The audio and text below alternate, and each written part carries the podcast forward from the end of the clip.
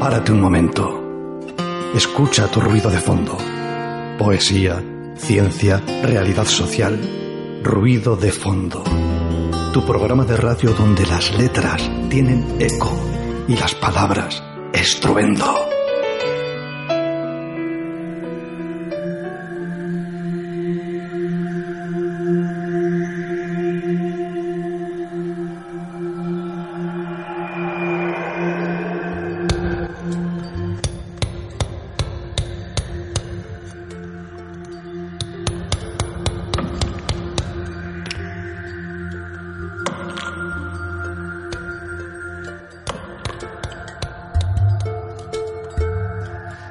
Buenas, buenísimas tardes, queridos y queridas oyentes.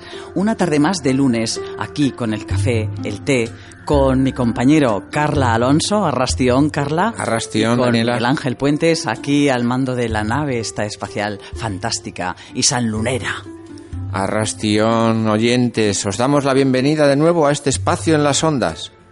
Mm, Vamos a seguir cada tarde poetizando y contándoos cositas interesantes en este, en este café y en esta horita que son de 4 a 5 de la tarde, aquí en Candela Radio, en el 91.4 de frecuencia modulada, dial para Vizcaya. Desde fuera de Vizcaya también nos puedes escuchar en cualquier parte del mundo, en tiempo real, a través de nuestra señal online. ¿Cuál es? www.candelaradio.fm. También queremos recordaros una cosita, que es la de que, bueno, que tenéis un evento, un negocio, vais a hacer una presentación, un acto solidario y lo queréis publicitar, contactad con nosotros. Podéis escribirnos a nuestro correo electrónico ruidodefondobilbao.gmail.com o si lo preferís a través de una llamada telefónica, hacedlo al número 94421 32 76. Quédate con nosotros en esta entrañable hora que tenemos por delante. Hemos preparado cosas interesantes para ti. No te vayas. El viento se pasea por el Ganeco, Arraiz, Pagasarri y te trae la brisa de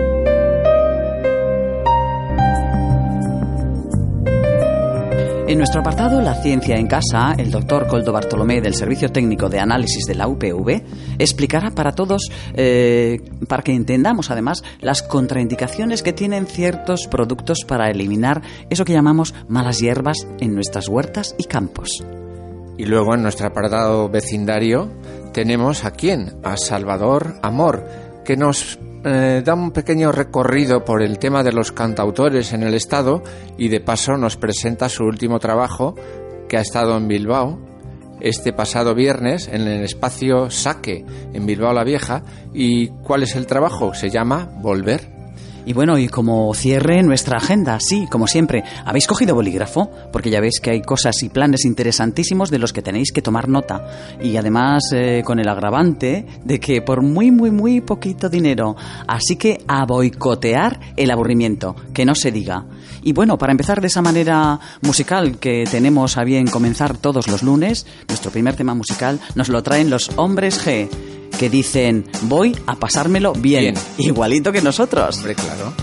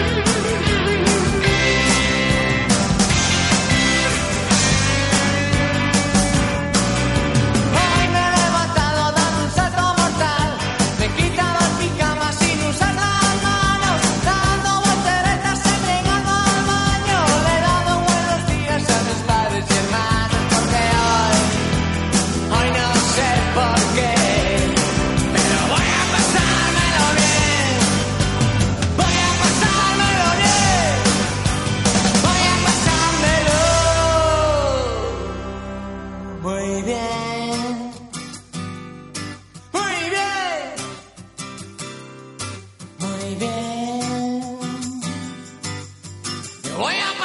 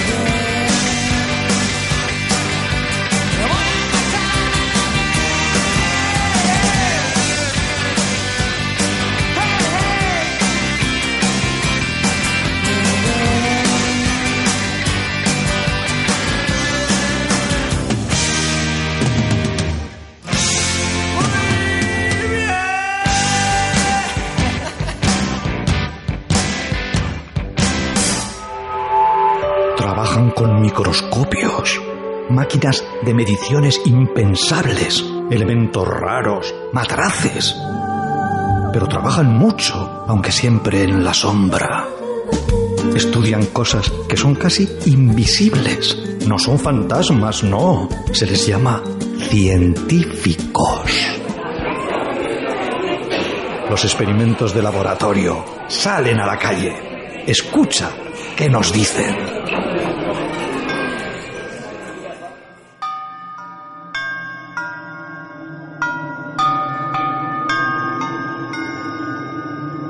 Queridos oyentes, que lo vamos a pasar bien tal y como predican los hombres G en el tema que acabamos de escuchar, de eso no tenemos la más mínima duda. Para ello, además, vamos a comenzar nuestro apartado de hoy, el primero, que surge a raíz de un programa que en televisión hablaba del uso de un herbicida.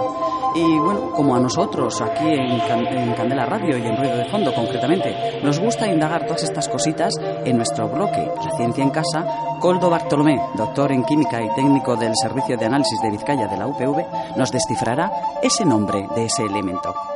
Arrastión, Coldo, buenas tardes. Apa, buenas tardes.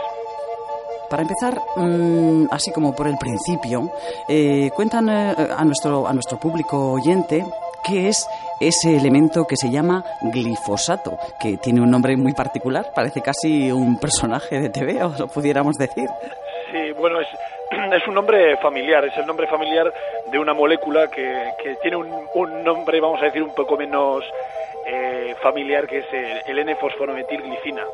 Que el glifosato es, eh, bueno, pues es un, her- un herbicida, es un biocida que se creó a mediados de, de la década de los 70 por la, la industria de Monsanto, que es una, bueno, una empresa muy, muy, muy conocida por el- la creación de, de pesticidas y herbicidas aquí en, eh, bueno, aquí no, vamos, en, en todo el mundo, vamos. Y bueno, realmente es un, un herbicida que lo que lo que hace, eh, lo que le caracteriza es que, que elimina cualquier organismo vegetal vivo. La verdad es que es muy efectivo a la hora de controlar pues eh, lo que se denominan malas hierbas y todo lo que son vegetales porque bueno pues eh, por, por sus características químicas inhibe unas reacciones enzimáticas que tienen normalmente estas, estos productos, pues, estos organismos vegetales y, las mata re- relativamente, relativamente rápido. Además, encima, pues este glifosato eh, es eh, una molécula bastante resistente.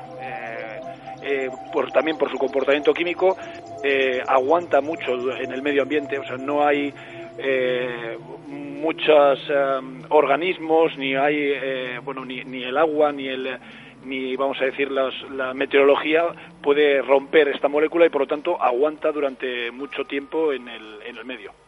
Bueno, eh, explícanos un poquito para entender bien qué uso se da a este elemento en nuestro entorno. Así Pues, hablando.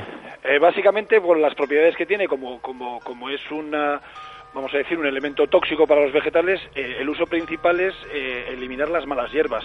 Aquí vamos a decir eh, de aplicación dentro de nuestro, vamos a decir, nuestro ámbito, normalmente se suele utilizar mucho en huertas, se suele utilizar en, en- en áreas urbanas, las- los ayuntamientos y las diferentes administraciones lo utilizan también para pues eliminar malas hierbas dentro de- del área urbana correspondiente. Se utiliza también para pues para limpiezas de, de organismos vegetales que puedan entorpecer eh, pues sistemas de canalización de aguas, porque bueno ya vemos que al, al no ser muy selectivo, pues eh, prácticamente consigue eliminar cualquier tipo de organismo vegetal.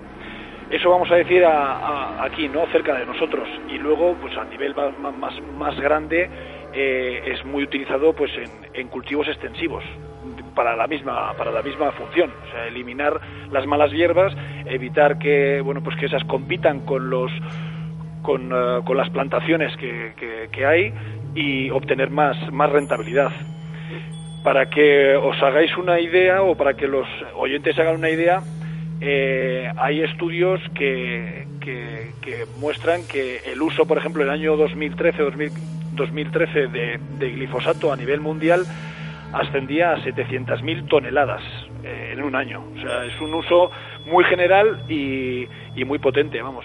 Y son datos únicamente de países europeos y de Norteamérica. Eh, queda fuera de toda esta cantidad pues países emergentes o China, por ejemplo, que es el primer productor de este herbicida y que también lo está permitido utilizarlo.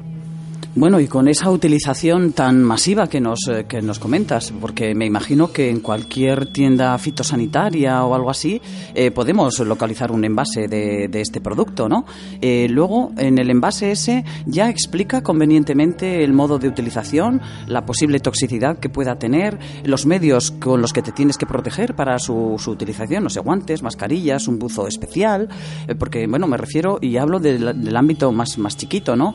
Eh, pues yo que sé, cualquiera de nuestros oyentes que pueda tener una huertita por aquí frente al Pagasarri o algo así.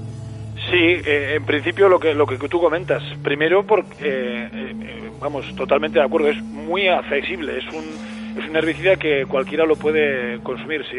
De hecho, también hay estudios de, de cuál es la accesibilidad de este de este glifosato a los consumidores y la verdad es que es amplísima porque porque bueno eh, tenía eh, la, empresa que descubrió este glifosato que lo puso vamos a decir en, en circulación tenía la patente hasta el año 2000, pero luego ha pasado a otras a otras empresas. Por lo tanto, hay un montón de productos que se pueden encontrar y que, y que tienen el glifosato.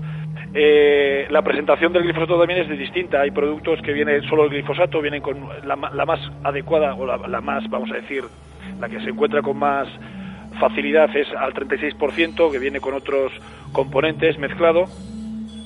Y, y como bien dices también, bueno, pues sí que viene advertido dentro de, de los productos, eh, pues que tiene que es un que es un evidentemente que es un herbicida y que bueno, pues que tienes que tener ciertas precauciones. Desgraciadamente también eh, no es uno de los, vamos a decir, uno de los pesticidas más tóxicos por contacto directo eh, o, o oral, vamos a decir, ¿no?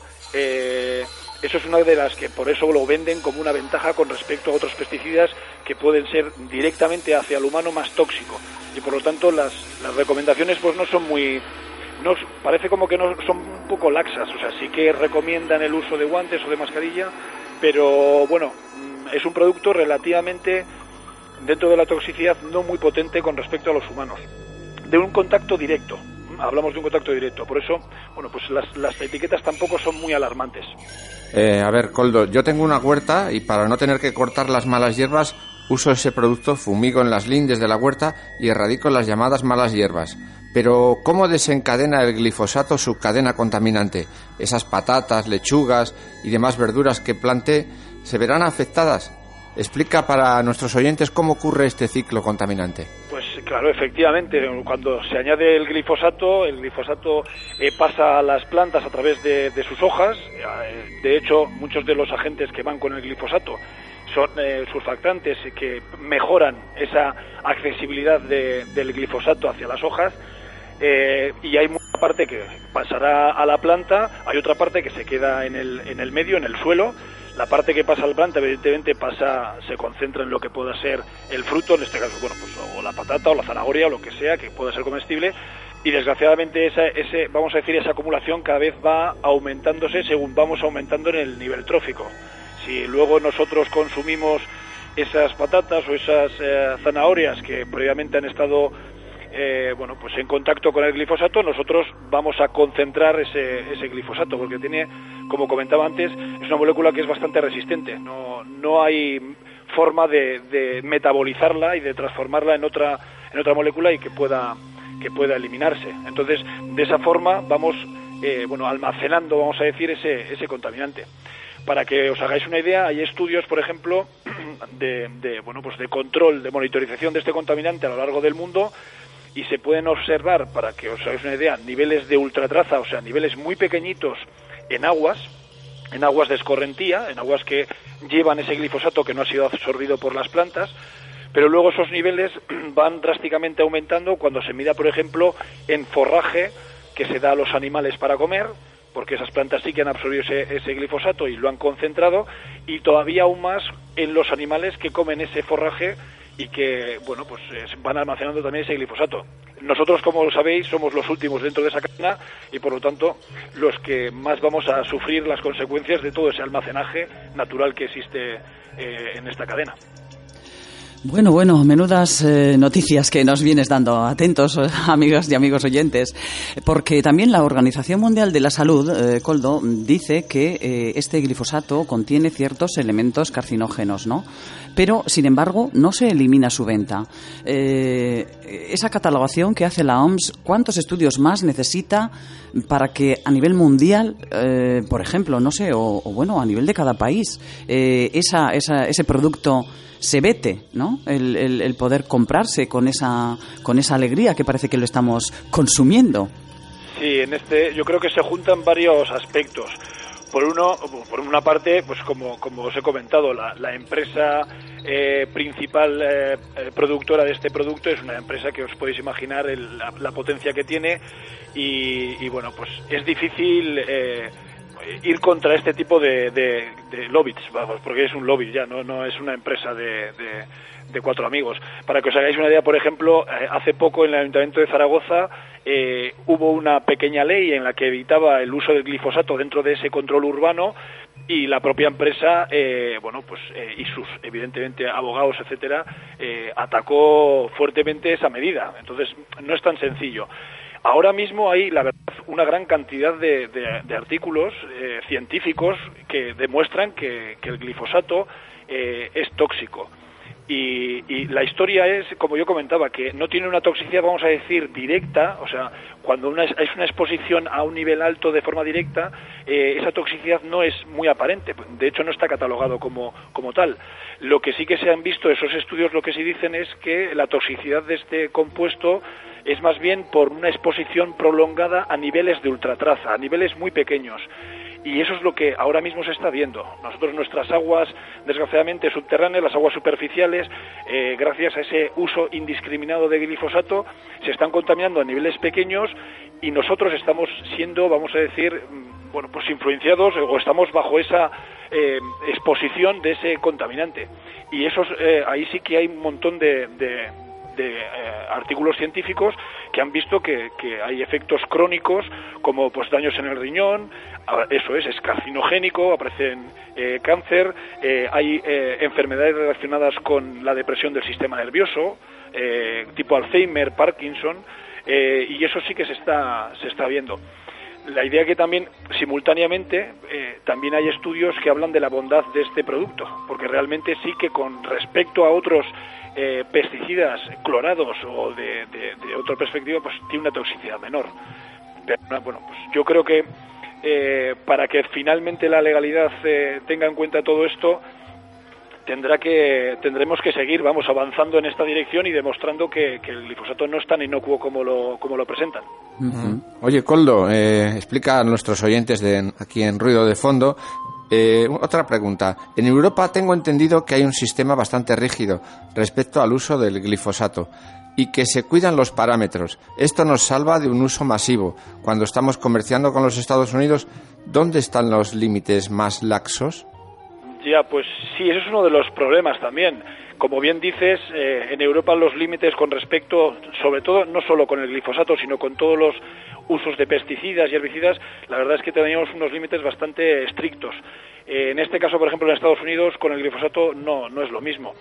Y bueno, pues eh, siempre hay el miedo, por ejemplo, cuando se ha estado hablando del tratado transatlántico de, de, de libre comercio entre Estados Unidos y Europa, que todavía de hecho están ahí dándole vueltas, pues eh, por una parte hay un riesgo de coger productos con unos niveles de, de, este glifosato más altos, Pero lo más para mí, en mi punto, en mi opinión y en la opinión de los científicos que ahora escriben sobre el glifosato, lo más problemático es que el problema que indirectamente está creando el uso indiscriminado de este glifosato en, en los cultivos extensivos.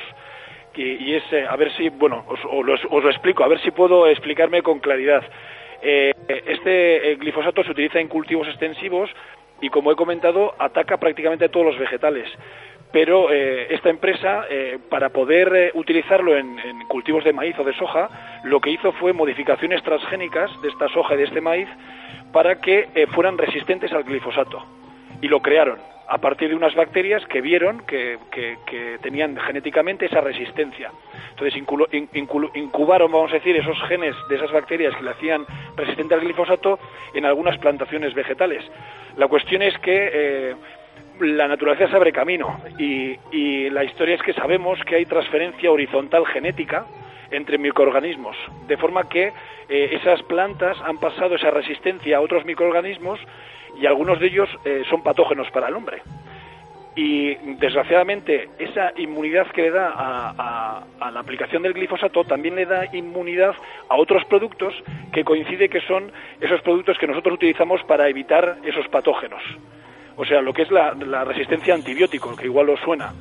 Y eso sí que es un problema grave. Y eso está evidentemente hecho por un uso inapropiado y extensivo de este tipo de productos y luego todas esas consecuencias de esas modificaciones que se han realizado. Eso, por ejemplo, en Europa está hasta ahora, hasta el momento, está prohibido. Pero este tipo de tratados, con, con ciertos países en los que no lo está, eh, abren una puerta que es muy peligrosa, la verdad. Bueno, por, por aplicar un poquito de luz en este, en este pasillo, ¿no? Que parece que, que pinta mm, de aquella manera.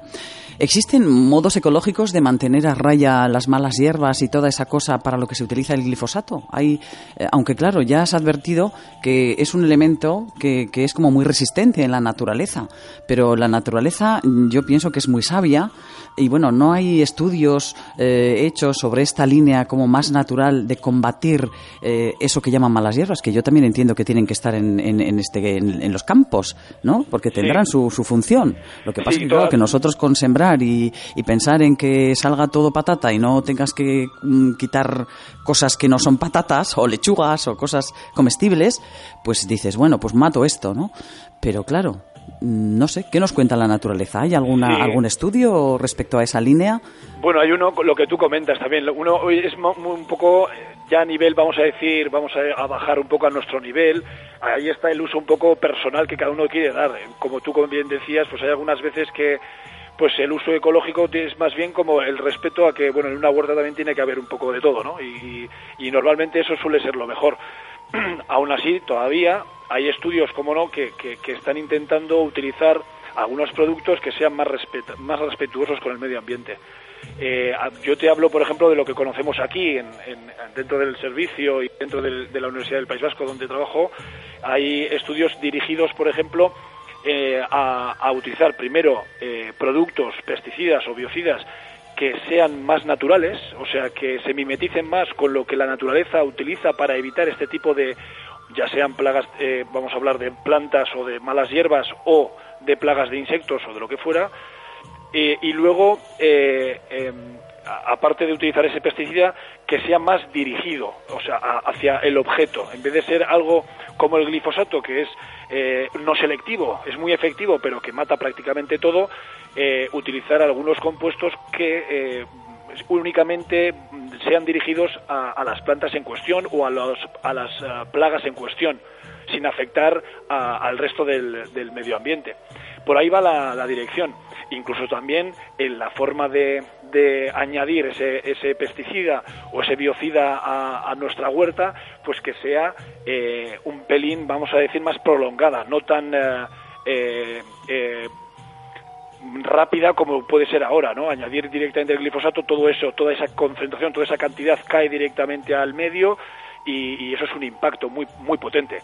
Y pues se están pensando como medios lo que se llama eh, liberación sostenida de, de lo que puedan ser los productos. Hay algunos trabajos muy muy interesantes. Si hay oportunidad en algún momento, mm, podría, podría contaros algo más sobre ello. Muy bien.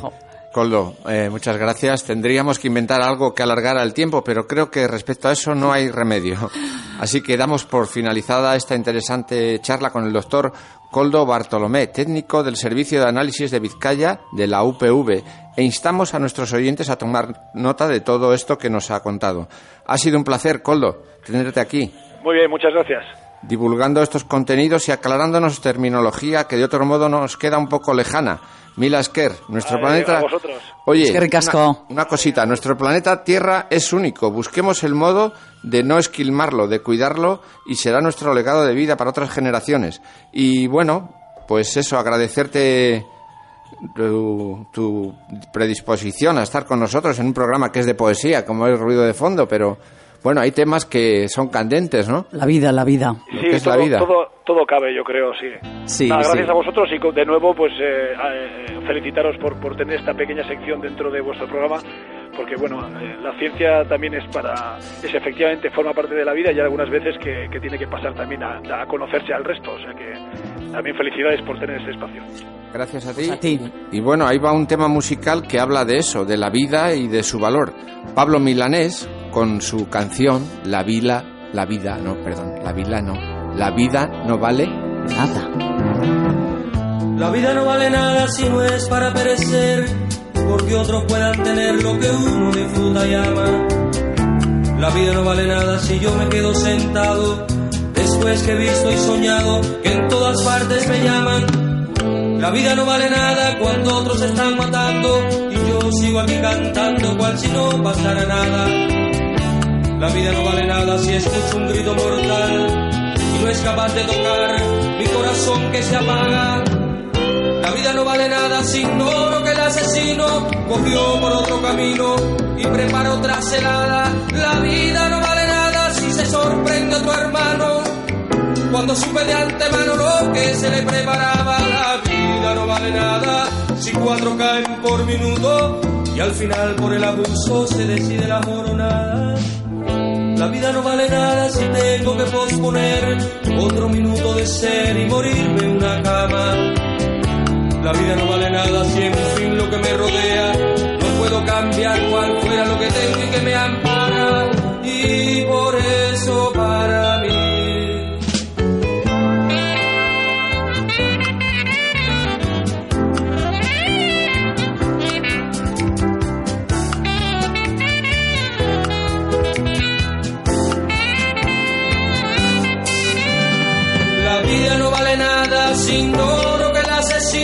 cogió por otro camino y preparó otra celada. La vida no vale nada si se sorprende otro hermano cuando supe de antemano lo que se le preparaba. La vida no vale nada si cuatro caen por minuto y al final por el abuso se decide la jornada. La vida no vale nada si tengo que posponer otro minuto de ser y morirme en una cama. La vida no vale nada fin lo que me rodea no puedo cambiar cual fuera lo que tengo y que me ampara. Y por eso para mí la vida no vale nada.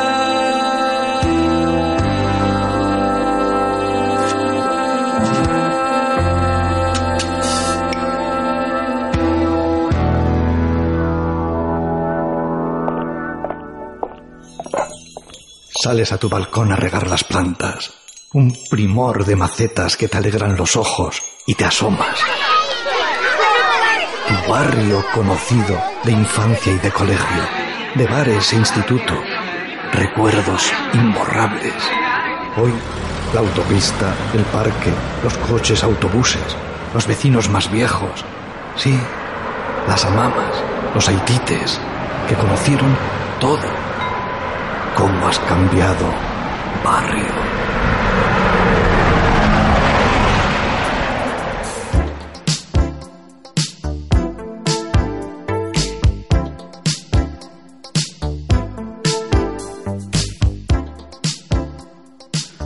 Pues acabamos de escuchar este tema de Pablo Milanés y no es por llevarle la contraria al señor Pablo Milanés en absoluto, pero la vida mm, sí que vale, vale, vale todo, vale un potosí. Y bueno, en esta tarde de lunes, en Ruido de Fondo, no, no, no solamente nos van a acompañar canciones eh, de, de Pablo Milanés, además eh, nos va a acompañar esta tarde una persona, un cantautor que es una tercera generación de una saga de músicos. Eh, le viene de su padre, le viene del abuelo. Él es Salvador Amor. Buenas tardes, Salvador, ¿cómo estás? Hola, buenas tardes, ¿qué tal? Hola, buenas tardes, Salvador. Soy Carla Alonso y aquí está mi compañera Daniela Bartolomé. Este es el programa Ruido de Fondo. Nos traes bajo el brazo tu última creación musical.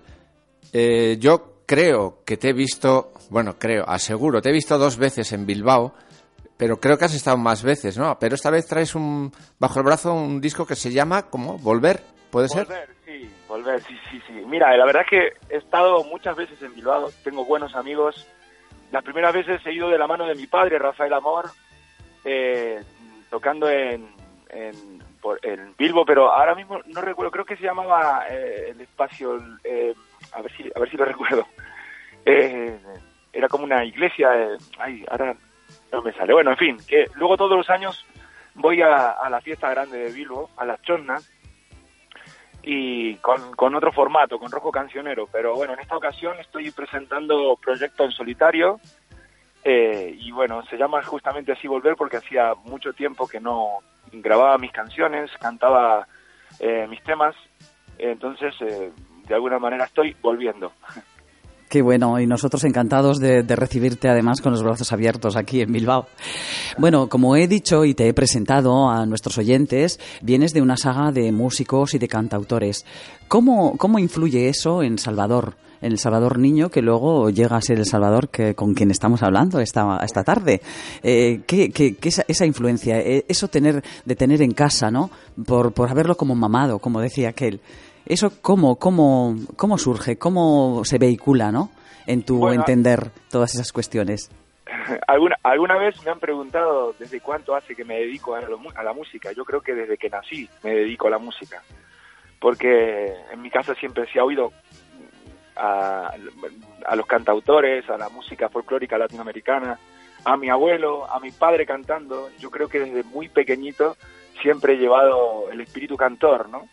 Y, y la verdad es que en principio te da como, como mucho respeto dedicarte a la música, pero bueno, realmente uno lo lleva, lo lleva desde que nació, lo lleva en los genes. Así que mm, yo simplemente intento eh, componer sencillo, como me, como alguna vez me sugirió mi padre, eh, componer sencillo y las cosas que me ocurren en el día a día, ¿no? ¿Cómo influye? Pues eh, al final pues tengo un repertorio extensísimo entre las canciones de mi abuelo, las canciones de mi padre y las mías propias. Eh, a veces eh, tengo dilemas eh, a la hora de elegir canciones. Qué bueno, qué bueno. Pero nada, mejor es eh, tener que no desear, ¿eh? Siempre, siempre, siempre. Pues, Eh, Salvador, tu estilo, ¿quién o quiénes son los causantes de tu arte? Alberto Cortés, la archiconocida Mercedes Sosa, tu familia.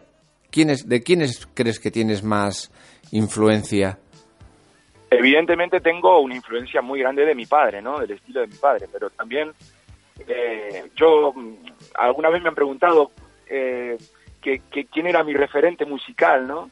Eh, y claro, en mi casa a veces se venían a las tertulias, pues por ejemplo la señora Mercedes Sosa, o, haber escuchado cantar en la- sentado sobre el regazo de Alberto Cortés, eh, o, otros muchos grandes artistas, eh, tanto de la Argentina como, como, de, como de la península.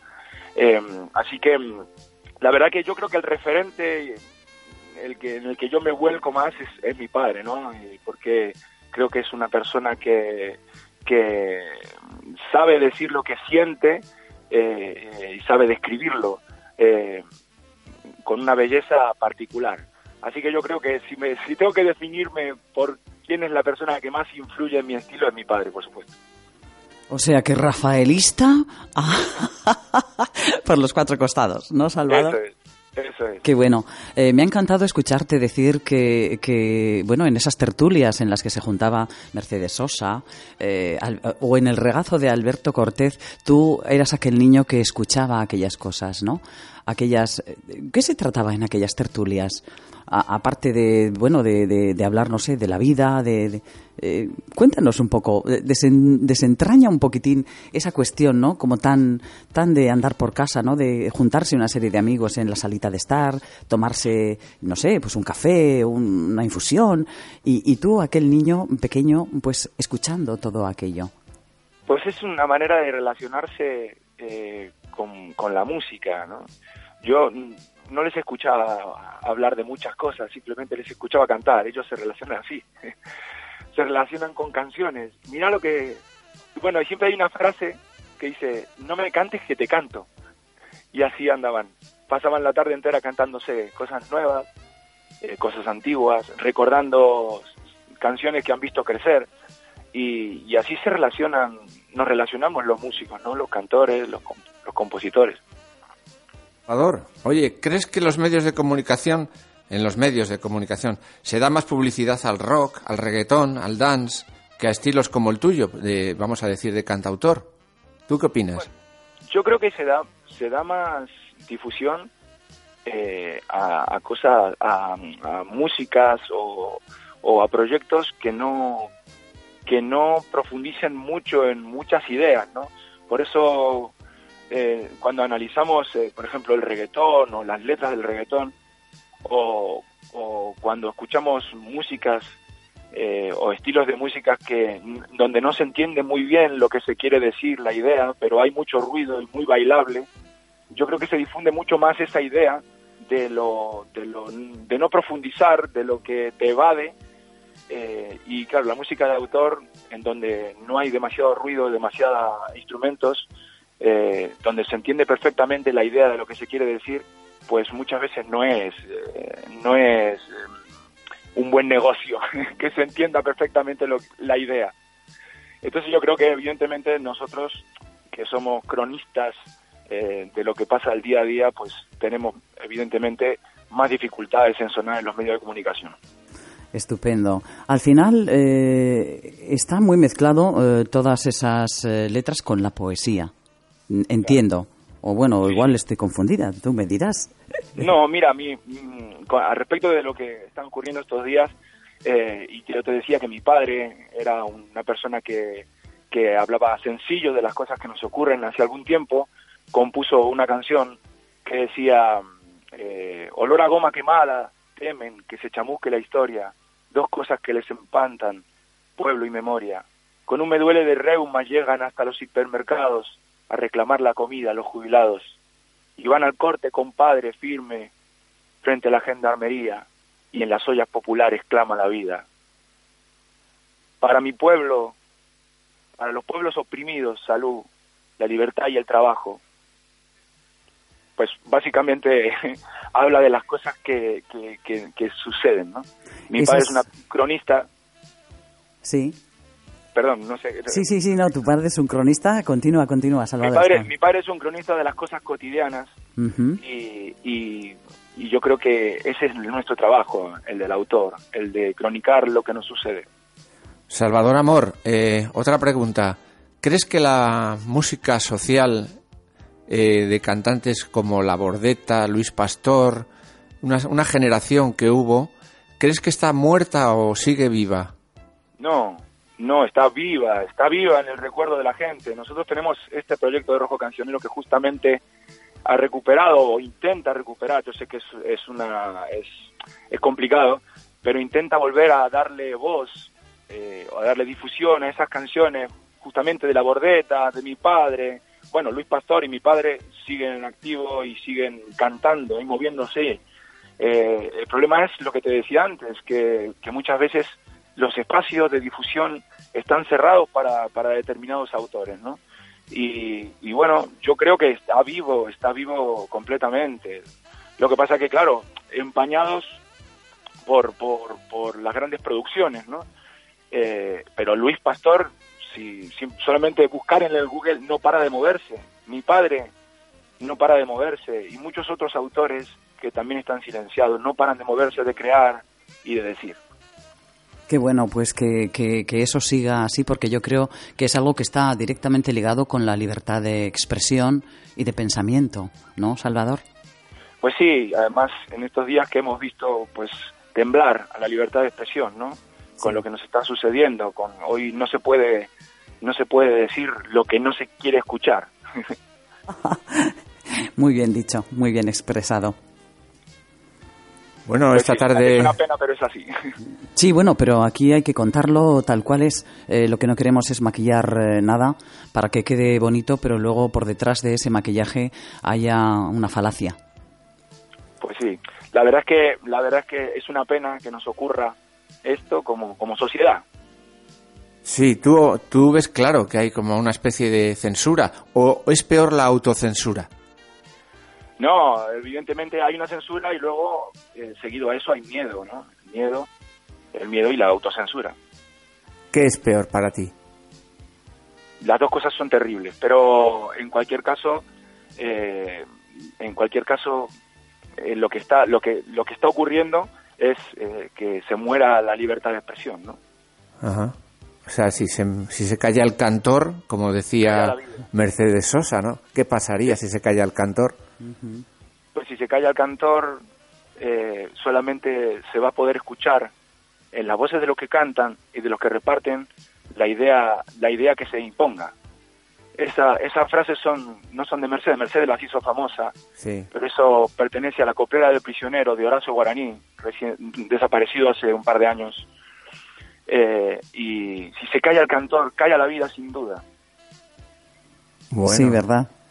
Qué, qué frase más superpotente. Me, me quedo ahora así de repente como ay, contra la pared un poco. Eh, dices también que bueno que tu padre Rafael eh, está todavía ahí en activo ¿eh?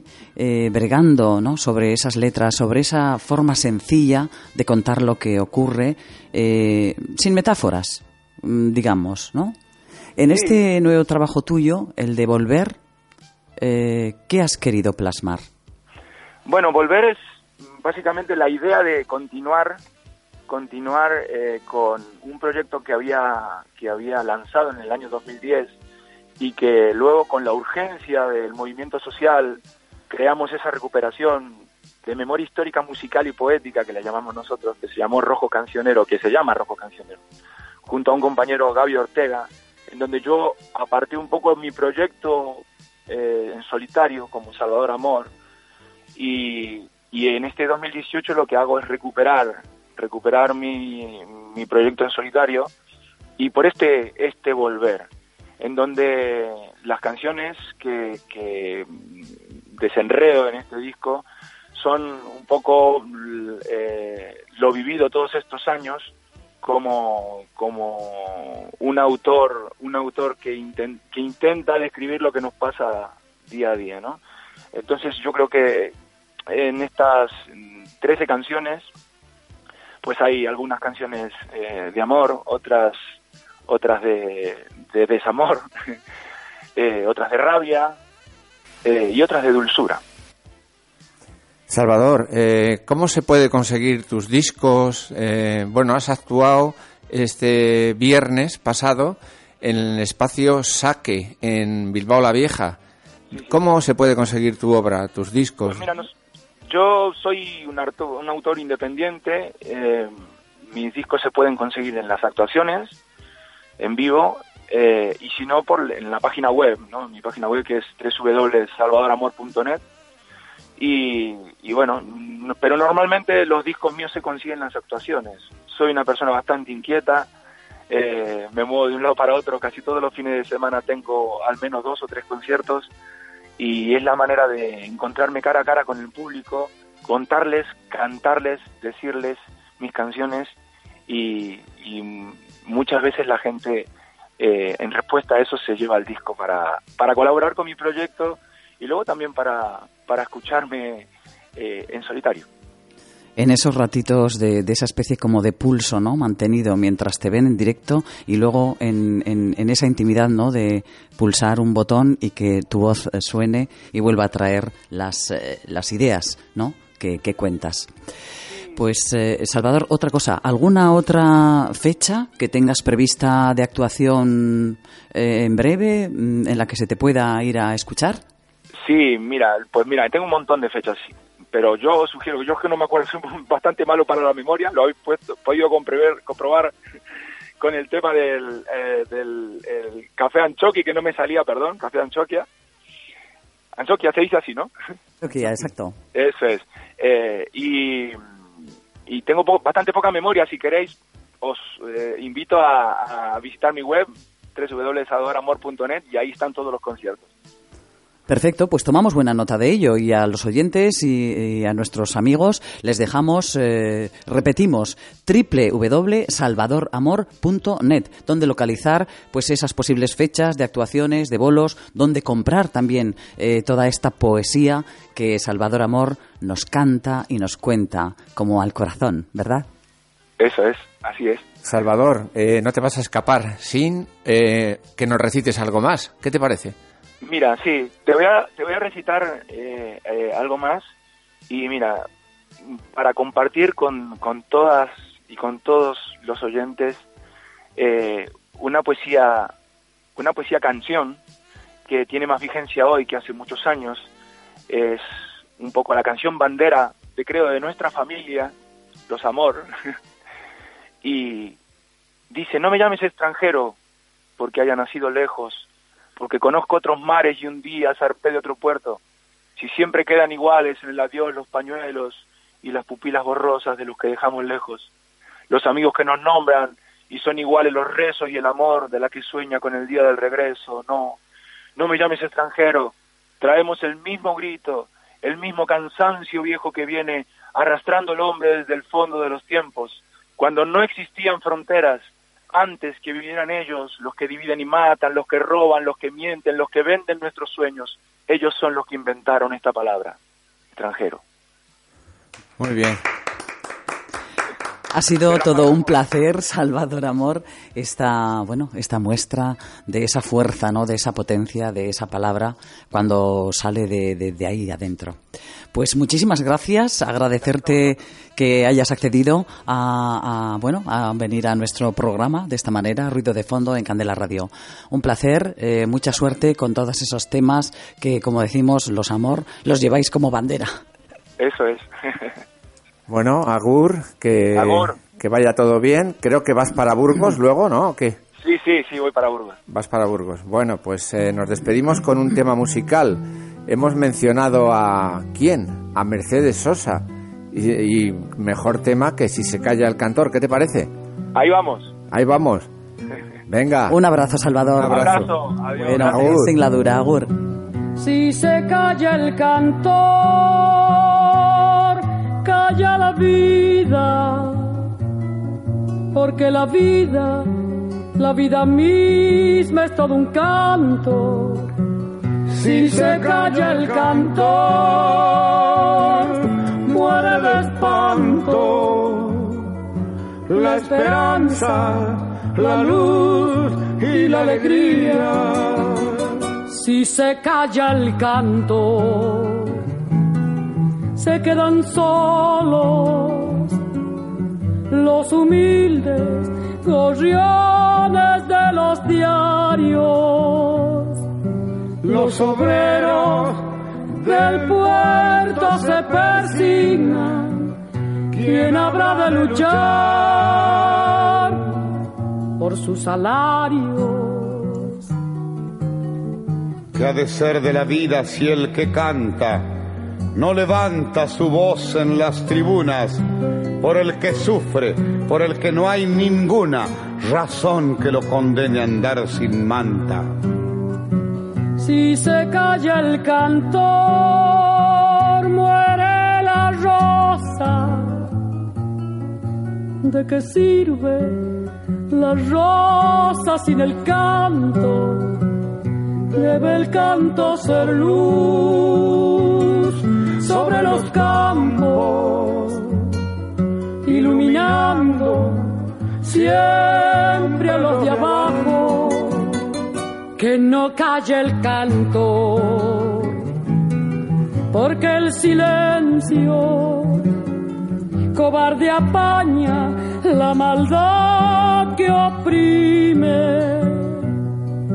No saben los cantores de agachadas no callarán jamás de frente al crimen.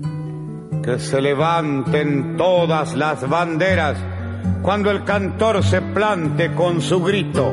Que mil guitarras desangren en la noche una inmortal canción al infinito.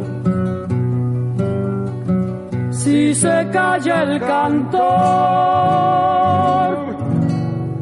calla la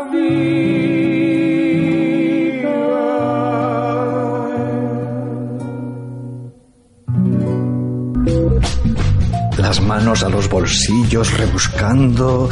No te preocupes. Si hubiera telas de araña, tampoco te quedas sin plan. Te contamos esas cosas que puedes hacer, esos lugares a los que asistir sin que te rasquen demasiado el bolsillo.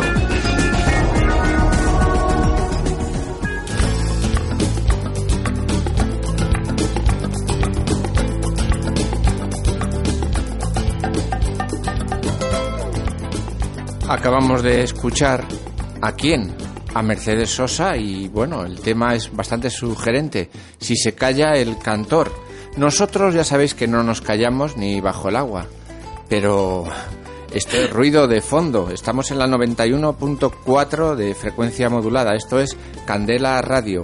Y empezamos esta agenda con hoy lunes, doble actividad. A las 18.30 en el Centro Azcuna, taller de escritura creativa, antihumor, ya sabéis, gratuito. El mismo lunes también, hoy mismo, esta tarde, un poquito después de nuestro programa, tenéis a las 8 de la tarde, si queréis acercaros al Teatro Arriaga, Literatura y Música en Euskera, de la mano de Paco Iristi e Itziar Gómez. Las entradas, 15 euritos en la taquilla del teatro. Y ya entramos en el martes 27 a las 19 horas en Ecoechea, en la calle Pelota 5, Jesús Pérez de Ecologistas en Acción, eh, ¿por qué no funciona Ecoembes? Y también el martes 27, nuestra compañera Daniela Bartolomé estará en el Pote Poético, localizado en La Morada. ¿Dónde está? Pues en el Muelle de La Naja, lugar que tuvisteis la suerte de conocer en nuestro anterior programa. Bueno, seguimos en el martes, no os despistéis, ¿eh? el martes 27.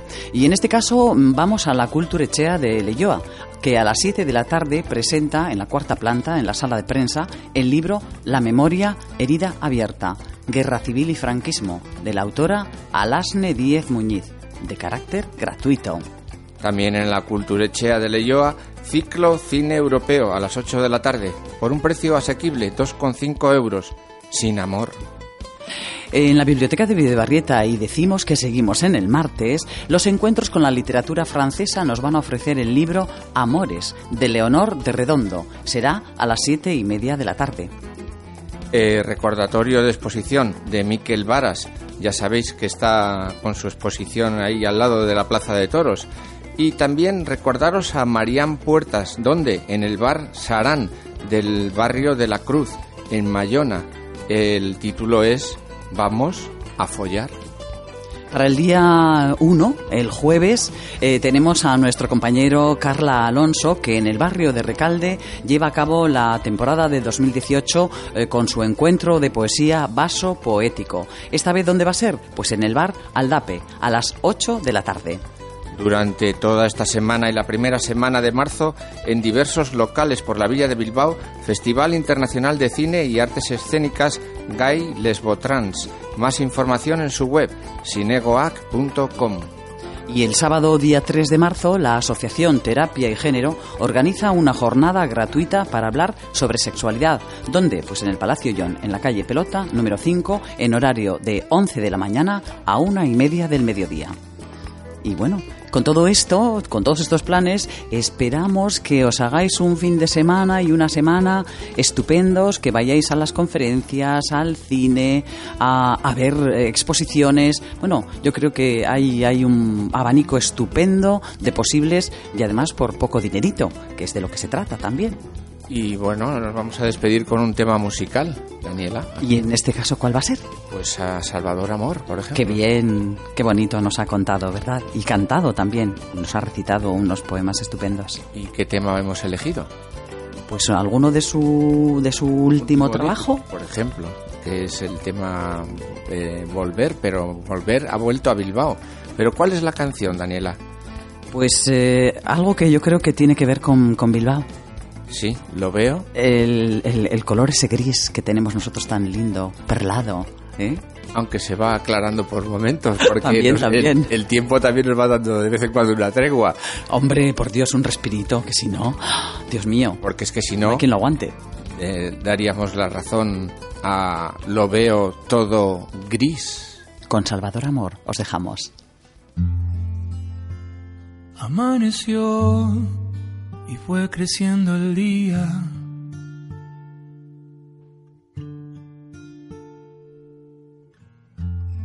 Un cielo azul inmenso que dolía.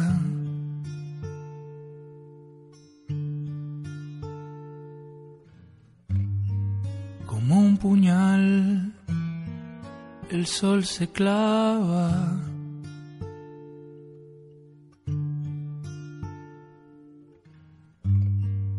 En medio de la oscuridad.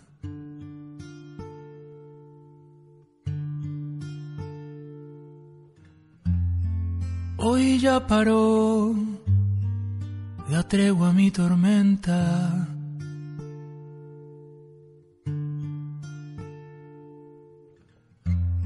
Y soy la paz, el ojo del huracán.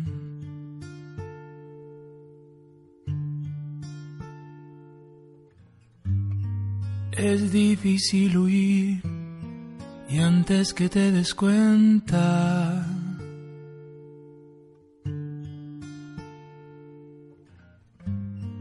ya estaremos girando dentro del temporal.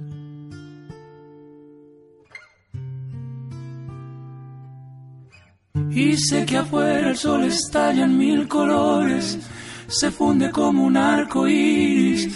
El caso es que yo desde hace un tiempo todo lo veo gris, lo veo todo gris, todo lo veo,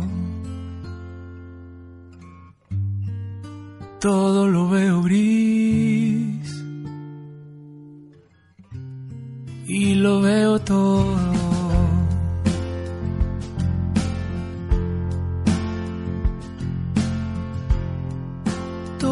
Alrededor termina.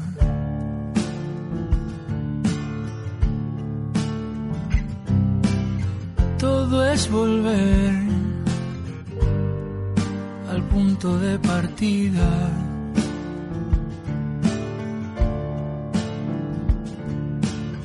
No ve quien no se ha dado cuenta que no mira.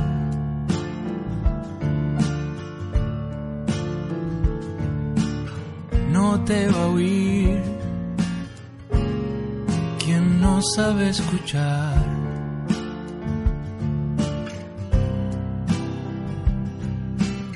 Desde aquí veo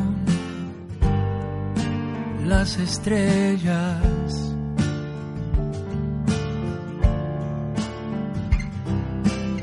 Puedo intuir cuál se apagará de ellas.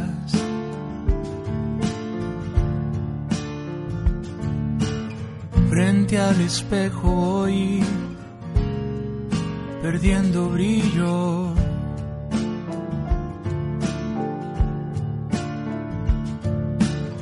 El pulso apunta y se dispara sin piedad.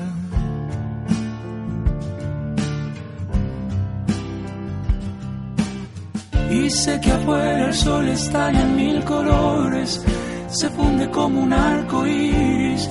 El caso es que yo desde hace un tiempo todo lo veo gris, lo veo todo gris, todo lo veo. Sé que afuera el sol estalla en mil colores, se funde como un arco iris. El caso es que yo desde hace un tiempo todo lo veo gris, lo veo todo gris, todo lo veo. Lo veo todo gris.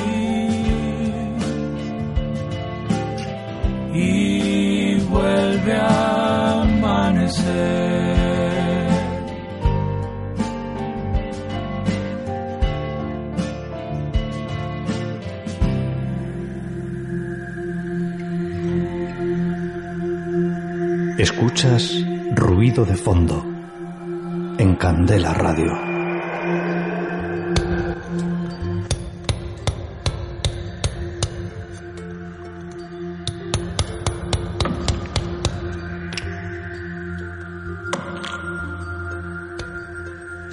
Bueno, Salvador Amor nos ha contado y cantado en esta canción y en este tema estupendo eh, que decía que lo veía todo gris. Pero bueno, el gris es un color como otro cualquiera. Nosotros somos más optimistas y lo vamos a ver pues eh, multicolor, ¿no? Creo que es como merece. Además, eh, nuestra tarde ha estado, pues bueno, muy variada. ¿eh? Hemos tenido al doctor Coldo Bartolomé, que desde el Servicio Técnico de la UPV de Vizcaya nos ha contado todas esas cosas que tenían que ver con el glifosato. Mm, ¡Qué nombre! Válgame el cielo. Pero bueno, habéis tomado buena nota, ¿no? Y luego hemos tenido, eso ha sido un placer, eh, estar con Salvador Amor, vía telefónica, que ha actuado aquí en, en la capital bilbaína, o en la villa, mejor dicho. En la villa, en la villa. En la villa bilbaína. ¿En dónde? En Saque Espacio A, que está en Bilbao la Vieja. Exacto. Y con su último trabajo bajo el brazo, que es Volver. Qué bueno. Volver al bochito. Aunque él vive en Madrid, ¿verdad, Daniela? Sí, y ya ha estado varias veces aquí en, en, en nuestro, en nuestra ciudad, pero, pero bueno, dice que, como le habéis podido escuchar, que vuelve encantado al País Vasco. Y nos que hemos viene a las fiestas también de Bilbao, ¿eh? Semana. Grande. Sí, sí, sí. Total, que es un asiduo. Es todo, es todo un lujo contar con Salvador.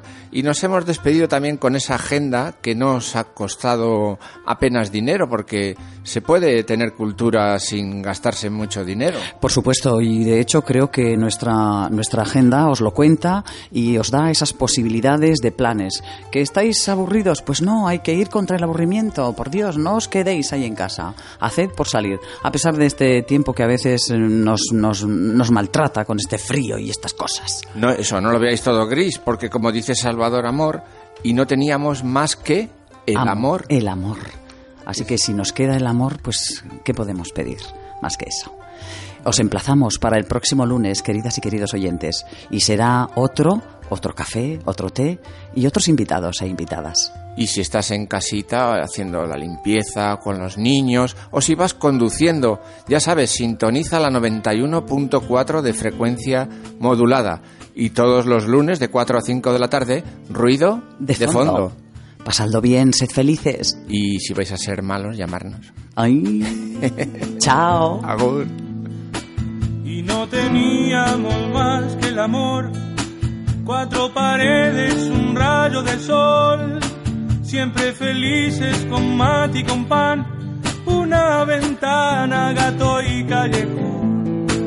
Aquella mesa perdida del bar, donde grabamos el nombre los dos, leyendo un verso de un loco inmortal, un para siempre, flecha y corazón.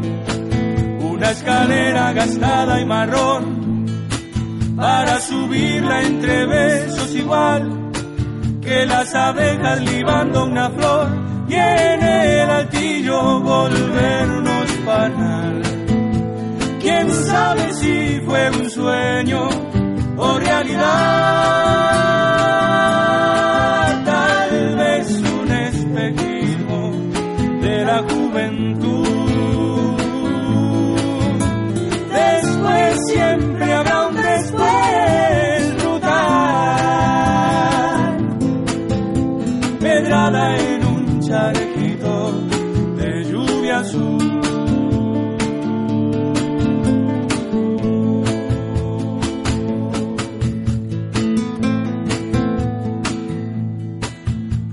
Nuestras calles donde alguna vez corrimos locos de vida y alcohol riéndonos de pared a pared, saltando charcos de luna y farol.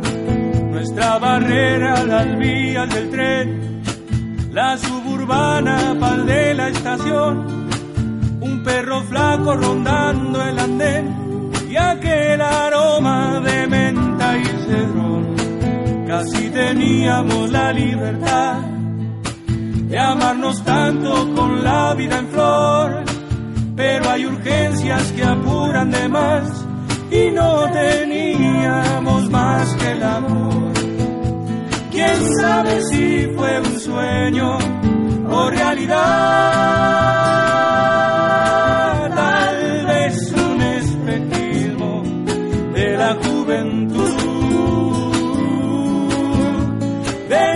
siempre habrá un después brutal, pedrada en un charquito de lluvia azul.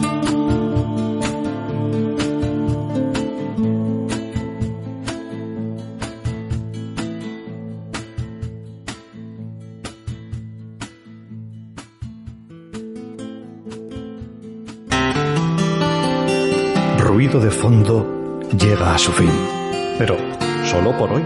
Esperamos haberte acompañado gratamente en el trabajo, conduciendo, con las tareas domésticas. Estaremos de nuevo contigo el próximo lunes a las 4 de la tarde. No olvides nuestra cita. Prometemos estar en este tu dial 91.4 FM.